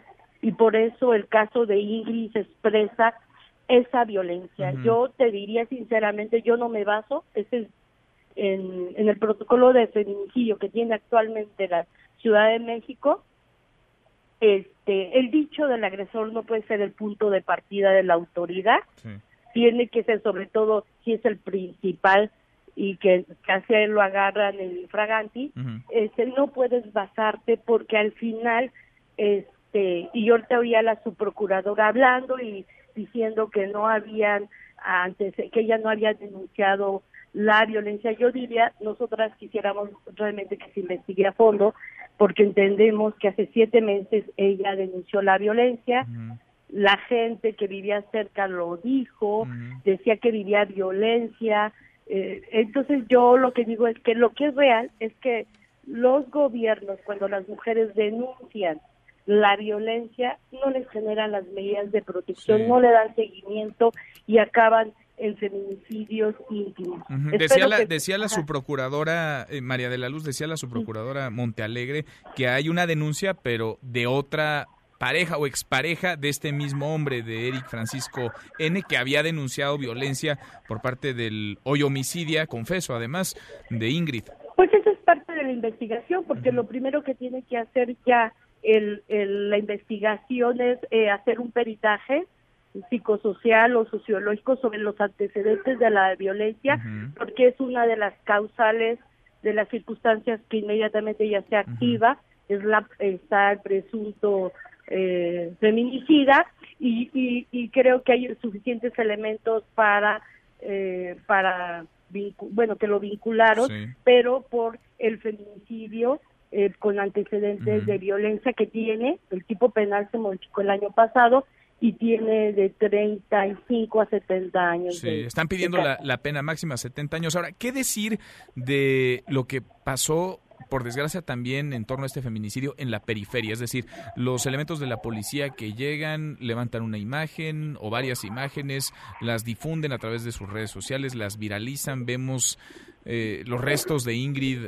vaya, en un estado indecible, eh, eh, se mueven, hay gente que los difunde también en sus propias redes sociales. ¿Qué dice eso de, de la violencia contra las mujeres, de la cultura hacia la violencia contra las mujeres? Hay una deshumanización y una falta de respeto a los derechos de las víctimas y eso es violatorio. Y eso el protocolo de la Ciudad de México que tienen actualmente, que está modificando, pero el que tienen, habla de esa violación a la dignidad de las familias, donde se prohíbe a los servidores públicos, policías, y en fin, todos los que intervienen a no filtrar ese tipo de imágenes que eh, lastiman eh, sobre todo a las familias y que y que también a la sociedad. Entonces no caigamos en el morbo porque eso no ayuda, sino lo que veíamos la reacción es el efecto de culpabilizar a la víctima y no ayuda nada a ver eso porque eso no está concientizando a, a, a la a la población, pero sí genera el morbo y, y, y, fue muy lamentable. Yo no quisiera ser la mamá ni hermana de Ingrid y, y, ver esa, porque realmente es algo terrible. No sabes lo que significa y el impacto emocional que, que cobra en las familias este tipo de hechos. Y que lo peor es que la autoridad no es la primera. La Ciudad de México revisemos que ya se ha denunciado la filtración de imágenes, lo tenemos en el caso de Leslie, lo tenemos en el, o sea, yo te puedo estar nombrando los últimos, la chava que fue violentada sexualmente y que denunció y que después filtraron el video para demostrar, todo esa filtración daña una investigación, daña la integridad de las personas y no ayuda para la comunidad. Pero no se hace nada, no se sanciona. No, no cambia, no mejoran los protocolos. Deshumanización dices y creo que dices muy bien y por eso se caen como se caen luego los casos. Y tampoco se sanciona la autoridad que filtre imágenes porque queremos saber qué pasó con los anteriores que dijo la pues autoridad. Vamos a abrir carpetas, pero no pasa nada, o sea, no pasa nada y mientras no pase nada, las acciones van a seguirse cometiendo y violando los derechos de las de las víctimas. Claro, pues no quitemos el dedo del renglón y sigamos platicando. María de la Luz, te agradezco como siempre. Muchas gracias. Sí, hasta luego. Gracias, María de la Luz Estrada, la coordinadora ejecutiva del Observatorio Ciudadano Nacional del Feminicidio. Ya cruzamos la media la hora con 32, pausa y volvemos con un resumen de lo más importante del día. Esta mesa, la mesa para todos. No te levantes. Podrías perder tu lugar en la mesa para todos. Con Manuel López San Martín. Regresamos el trabajo, la inversión que México ha hecho en Guatemala, Honduras y El Salvador como parte del plan de desarrollo integral que presentó CEPAL ya muestra algunos de sus primeros resultados. El secretario de Relaciones Exteriores, Marcelo Ebrard, destacó que ha bajado en 74% el flujo migratorio hacia Estados Unidos. Además, anunció que se ha detenido a 277 traficantes de personas conocidos como polleros y se abrieron dos nuevos centros migratorios. Se han reducido los cruces en la frontera con Estados Unidos en 74 4.5%. Seguimos, volvemos a esta mesa, la mesa para todos, cruzamos la media ya la hora con 34, vamos con un resumen de lo más importante del día. Resumen. Cayó Emilio Lozoya, cayó el exdirector de Pemex, cercanísimo colaborador y amigo de Enrique Peña Nieto. Va a comparecer mañana mismo ante la Audiencia Nacional de Madrid a las 10 de la mañana, tiempo de España, 3 de la mañana, tiempo de México. El exdirector de Pemex fue detenido hoy en la lujosa localidad de Costa del Sol en Málaga con fines de extradición a nuestro país. Tenía dos órdenes de aprehensión, una por el caso agronitrogenados, la otra por el caso Odebrecht y en torno a Emilio Lozoya, el PRI, el PRI que lo encubrió, que lo protegió, el PRI del que fue persona cercanísima, ha pintado su raya en un comunicado exige la estricta aplicación de la ley agotando puntualmente el proceso judicial y subraya que las conductas personales no son atribuibles a ninguna institución, se lavan las manos, quienes faltan a la ley, dicen los priistas, son las personas que sirven a ellas, a quienes una vez agotadas las investigaciones se les debe aplicar todo el peso de la ley. Así pinta su raya el tricolor con Emilio Lozoya. Bueno, y el titular de la Unidad de Inteligencia Financiera de Hacienda, Santiago Nieto, celebró la captura de Lozoya, felicitó además al fiscal Hertz Manero. Santiago Nieto está feliz porque Lozoya fue uno de los causantes de su remoción como fiscal de delitos electorales en el sexenio de Peña Nieto. Ahora empoderado Santiago Nieto fue una pieza, una ficha clave para detener, para ir tras Emilio Lozoya, la voz de Santiago Nieto. La Unidad de Inteligencia Financiera presentó cuatro denuncias en contra del señor Lozoya por los casos de Odebrecht, agronitrogenerados, algún tema de fraudación fiscal y estos casos han sido procesados por la Fiscalía, quien obtuvo eh, las órdenes de aprehensión. Hay todavía dos casos que no han sido judicializados, habrá que esperar la determinación del Poder Judicial de la Federación y nosotros seguimos todavía investigando un caso respecto a un astillero en España, en donde hay pérdidas por 50 millones de euros. Bueno, en unas horas, a las 7 de la tarde noche, el presidente López Obrador va a cenar en privado en Palacio Nacional con empresarios. Los invitó, va a pasar la charola, les va a pedir que le ayuden a distribuir 4 millones de cachitos para la rifa del avión presidencial, donde el avión presidencial no es el premio, sino 2 mil millones de pesos repartidos entre 100 posibles ganadores y ganadoras. La prepa 8 no duró nada, ni un día en calma. Esta mañana volvieron a clases tras ocho días de paro, pero jóvenes encapuchados, jóvenes, hombres, mujeres, intentaron cerrar la escuela otra vez y lo lograron. Con la prepa 8 son ya 13 las instalaciones tomadas, además de la prepa 8, las prepas 1, 3, 5 y 9, los CCH Sur y Oriente y también las facultades de Filosofía y Letras, Ciencias Políticas y Sociales, Artes y Diseño, Psicología y Ciencias. Cayó un posible responsable del homicidio de dos israelíes. acuerda ocurrido en julio del año pasado en Plaza Arts, al sur de la Ciudad de México, dentro de un restaurante. Cuéntanos, Juan Carlos, ¿cómo estás? Juan Carlos Alarcón, buenas tardes. Gracias, Manuel. Muy buenas tardes. La Fiscalía Capitalina y la Secretaría de Seguridad Ciudadana catearon dos domicilios donde detuvieron a un lugarteniente del cártel de Jalisco Nueva Generación, identificado como Carlos Fernando Huerta, alias El Viejón, logrando el decomiso de diversas cantidades de droga y armas de alto poder. Ambas dependencias desplegaron a grupos especiales en dichos inmuebles ubicados en las colonias Santa Fe y San Mateo Tlaltenango, Alcaldía Álvaro Obregón y Coajimalpa respectivamente. De acuerdo con informes policiales, el pasado 24 de julio de 2019, Carlos Fernández Huerta el Viejón fue el probable responsable de coordinar a una célula de sicarios para cometer el homicidio de dos ciudadanos de origen israelí. Dichos inmuebles eran ocupados como una célula criminal liderada por Carlos Fernando alias el Viejón, quien se encuentra bajo las órdenes de otro sujeto que es un lugarteniente denominado el Tarjetas, quien realiza actividades delictivas en la zona metropolitana de Guadalajara, Jalisco, bajo la tutela de Nemesio Ceguera Cervantes, alias El Mencho, líder de dicho cártel. En dichos domicilios operados por el cártel de Jalisco se aseguró un kilogramo y varias dosis de cocaína, así como armas cortas y largas, un lanzagranadas, cartuchos y cargadores para diferentes calibres. De acuerdo con autoridades capitalinas, el viejón es el presunto encargado de reclutamiento de nuevos integrantes para el cártel Jalisco Nueva Generación informó Juan Carlos Alarcón. Gracias, muchas gracias Juan Carlos. Bueno, y hasta el último reporte, el último corte de caja, el coronavirus lleva 1.116 muertes en China, ha provocado 1.116 muertes, una más en Hong Kong y otra en Filipinas. Hay más de 45.000 contagios confirmados, son 45.210 los casos confirmados a nivel global. Aquí en México se han registrado hasta ahora 14 posibles casos, 11 ya han sido descartados y hay tres más que se encuentran bajo vigilancia, uno en la Ciudad de México, otro más en Nuevo León y otro en Jalisco. Hasta aquí el resumen con lo más importante del día.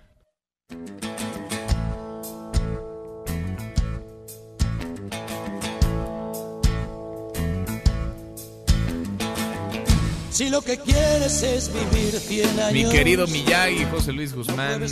Segundo tiempo en esta mesa para todos. Miyagi, ¿qué estamos escuchando? Pues estamos escuchando a Joaquín Sabina. Uno de tus favoritos. No tanto. Fíjate que musicalmente sí me gusta mucho. Como persona tengo una muy mala experiencia con él. Ah, sí. Profundamente grosero el tipo. Sí, en corto. Mala onda. Mala onda, muy mala onda. Sí. Yo pensé que nos íbamos a llevar bien y no. ¿Y no? Mira, teniendo tanto en común. Ok, bueno. Hoy es cumpleaños de Joaquín Sabina. Ah, hoy es su cumple. Nació en el 49. Entonces. Ahí déjalo, porque ya sabemos que las cuentas no son las tuyas. 71 años. 71 años. Y ya está bastante grande, ya nada más sale con, con Juan Manuel Serrat en gira.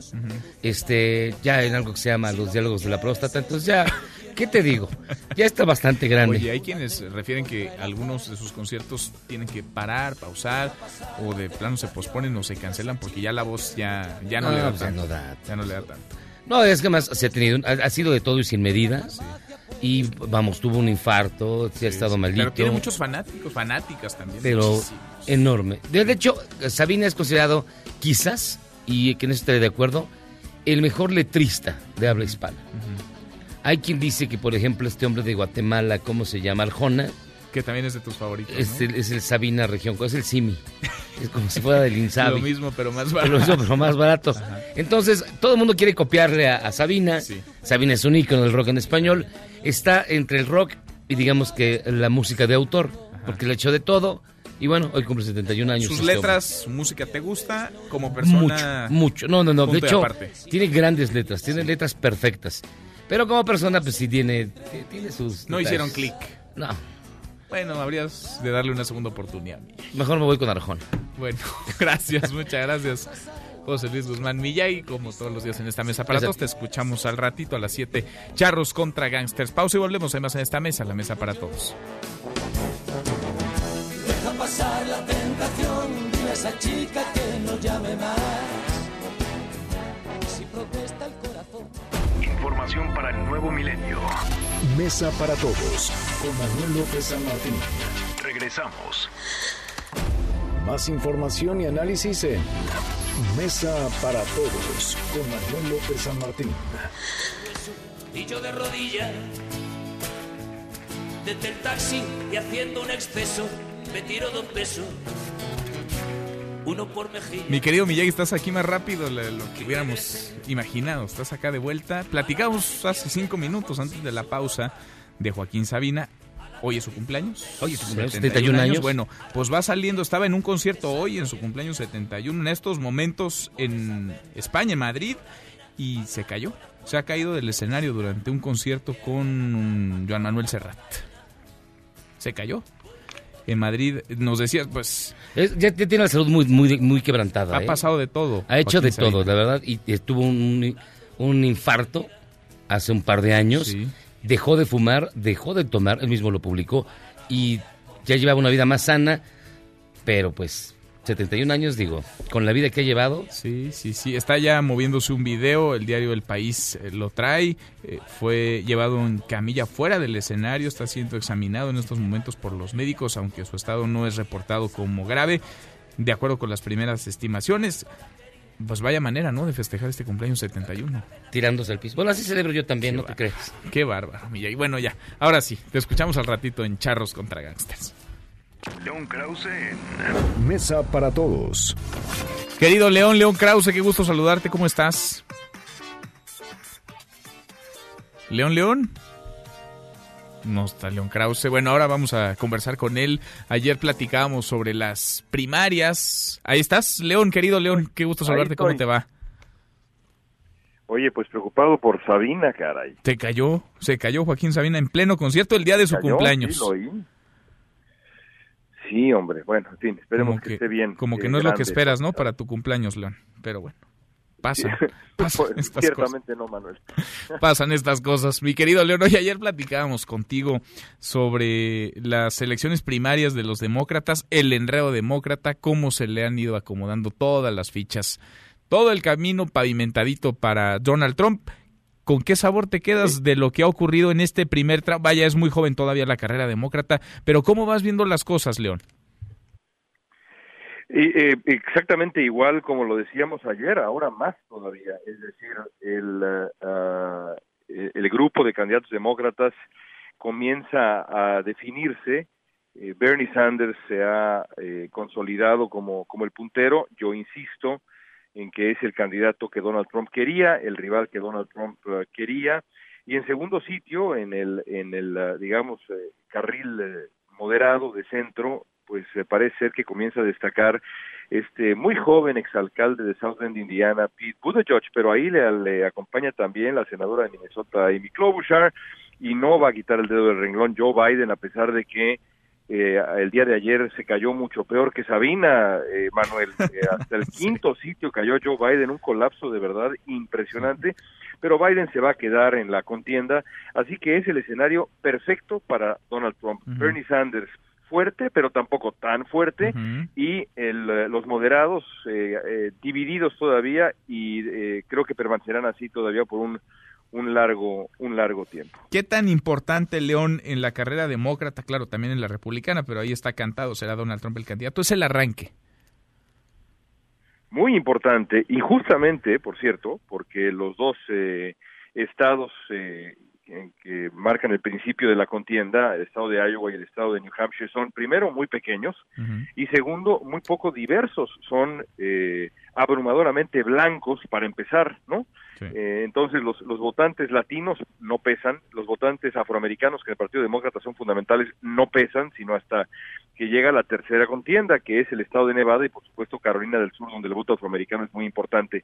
De ahí que haya tantas quejas, porque pues sí, no son representativos del electorado estadounidense, no son representativos menos del Partido Demócrata, y sin embargo, pues así se organizan los demócratas y los republicanos también, y eh, el, resultado es, es, ah, es lo que es.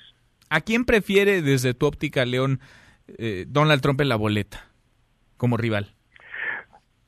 a mí no me cabe la menor duda que prefiere a que prefiere a Bernie Sanders. Es decir, eh, la, la, historia demuestra que la campaña presidencial eh, incluirá, antes que ninguna otra cosa, campañas negras de desprestigio muy agresivas y Bernie Sanders tiene un larguísimo historial que lo hace vulnerable en los estados eh, bisagra, los estados que serán clave en la elección, en donde los eh, votantes moderados, independientes, eh, podrían una vez que conozcan eh, videos, por ejemplo, en donde Sanders presume de ser socialista, eh, defiende a la Unión Soviética a finales de los 80, eh, elogia al régimen de Fidel Castro, niega ser capitalista. Bueno, estas cosas que a, una persona progresista normal no le importarían, a un votante independiente sin duda alguna le importarían. Y el otro asunto rápidamente, Manuel, es que Bernie Sanders insiste eh, torpemente, creo yo, en eh, disputar la campaña presidencial en el escenario de la economía. Ese es el mayor activo de Donald Trump. La economía estadounidense está muy bien. El Partido Demócrata tendría más bien que concentrarse en el desprestigio personal de Trump, la manera eh, horrenda de gobernar de Donald Trump, la figura que es. Sanders dice, sí, sí, eso es importante, pero mejor hablemos de economía. Bueno, eh, si, insistes en subirte al mejor cuadrilátero para tu escenario, algo está mal contigo. Mal y de malas. León, un abrazo y gracias como siempre.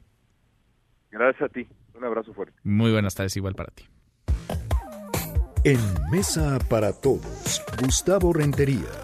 Gustavo, querido Gustavo Rentería, cayó Emilio Lozoya, cayó uno de los más cercanos colaboradores, amigo personal, cercanísimo, Enrique Peña Nieto, exdirector de Pemex, cayó hoy en Málaga, en España. ¿Cómo te va, Gustavo? ¿Qué tal, querido Manuel? Te mando un fuerte abrazo, un saludo a tu amplísimo auditorio de MBS en toda la República Mexicana, un saludo a los amigos de la Mesa para Todos. Sí cayó Emilio Lozoya, Lozoya Austin, quien, por cierto, era quien recaudaba dinero con los empresarios cuando Enrique Peña Nieto se había postulado como candidato a la presidencia de la República. Hay un dato fundamental en toda esta historia.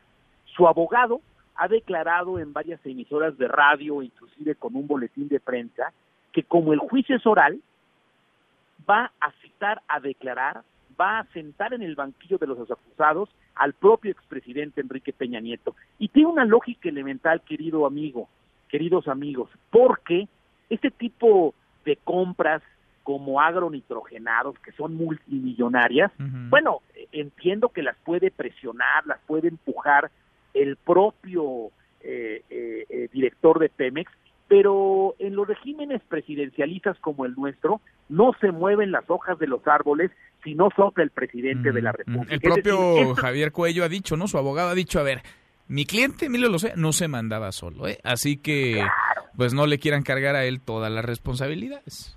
Claro, imagínate la bocanada de aire fresco para el presidente de la República eh, Andrés Manuel López Obrador la noticia del día de hoy que la Fiscalía a través de las policías internacionales detiene a Emilio Lozoya y empezaremos con la extradición, la entrega. Creo que es un momento cúspide para el presidente porque descansa en una nube perfecta que es su promesa de campaña, combatir la corrupción. Se pasaron de lanzas los prianistas y hoy con esta detención pues le va a dar un espacio fabuloso hasta septiembre, donde ya se, rifará el avión. Siempre he montado, repito, en esta nube. Los de atrás eran unos tramposos, corruptos y malhechores.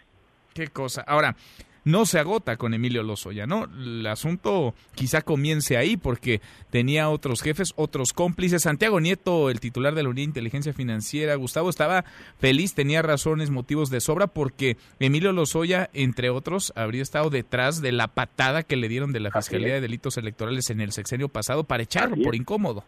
Efectivamente, eh, Santiago Nieto Castillo, eh, el titular de la Unidad de Inteligencia Financiera, entre otras cosas, fue corrido del régimen peñanietista porque estaba investigando los asuntos de Odebrecht del señor eh, eh, eh Lozoya Austin. Y fíjate, la cena de hoy eh, también es un símbolo fundamental. La de Palacio con los empresarios, el presidente. Claro, porque, porque, porque el presidente de la República siempre ha dicho que no todo el que tiene es malvado. Hoy va a estar ahí sentado, pues ya sabes, los nombres de siempre, los que encabezan la lista de los de, Forbes. ¿Y quién se va a negar al, eh, con el, al presidente a comprarle un cachito? Pero más allá del avión, es un símbolo de que voy a colaborar para comprar medicamentos, voy a equipar hospitales y yo ya no formo parte de esa corrupción. Hoy es un día fabuloso para el presidente de la República que le va a dar muchísima cancha hasta diciembre. Y hay que decirlo, querido Manuel, amigos del auditorio, esto le va a permitir ganar muchos votos para 2021, donde estarán en juego 15 gubernaturas, 500 eh, diputados federales y centenas de alcaldías y diputaciones locales. Había tenido días complicados, hoy fue un buen día allá en el Palacio Nacional, un buen día para él. Gracias, Gustavo. Te mando un fuerte abrazo, Manuel, un saludo y buen provecho a los amigos de Mesa para Igual para ti, muy buenas tardes, Gustavo Rentería. Ya menos nos vamos, revisamos lo último en la información. En tiempo real, universal. En cuatro o cinco meses, pruebas para vacuna contra el coronavirus, dice la Organización Mundial de la Salud. El Heraldo de México. Impugna Fonatur suspensión del Tren Maya. Creación de empleo formal en enero, la más baja desde 2015, dice el IMSS. Ante designación de consejeros en línea alerta por posible riesgo de perder autonomía. Con esto cerramos, con esto llegamos al final. Gracias, muchas gracias por habernos acompañado a lo largo de estas dos horas. Soy Manuel López San Martín. Se quedan con Nicolás Romay, Radio Marca Claro. Nos vemos al rato, 8 de la noche, Noticias República MX por ADN 40. Y aquí nos encontramos en esta mesa, la mesa para todos. Mañana, como todos los días, pásenla muy bien, ya casi es viernes. MBS Noticias presentó Mesa para Todos con Manuel López San Martín. Un espacio donde todos tienen un lugar. Este podcast lo escuchas en exclusiva por Himalaya. Si aún no lo haces, descarga la app para que no te pierdas ningún capítulo. Himalaya.com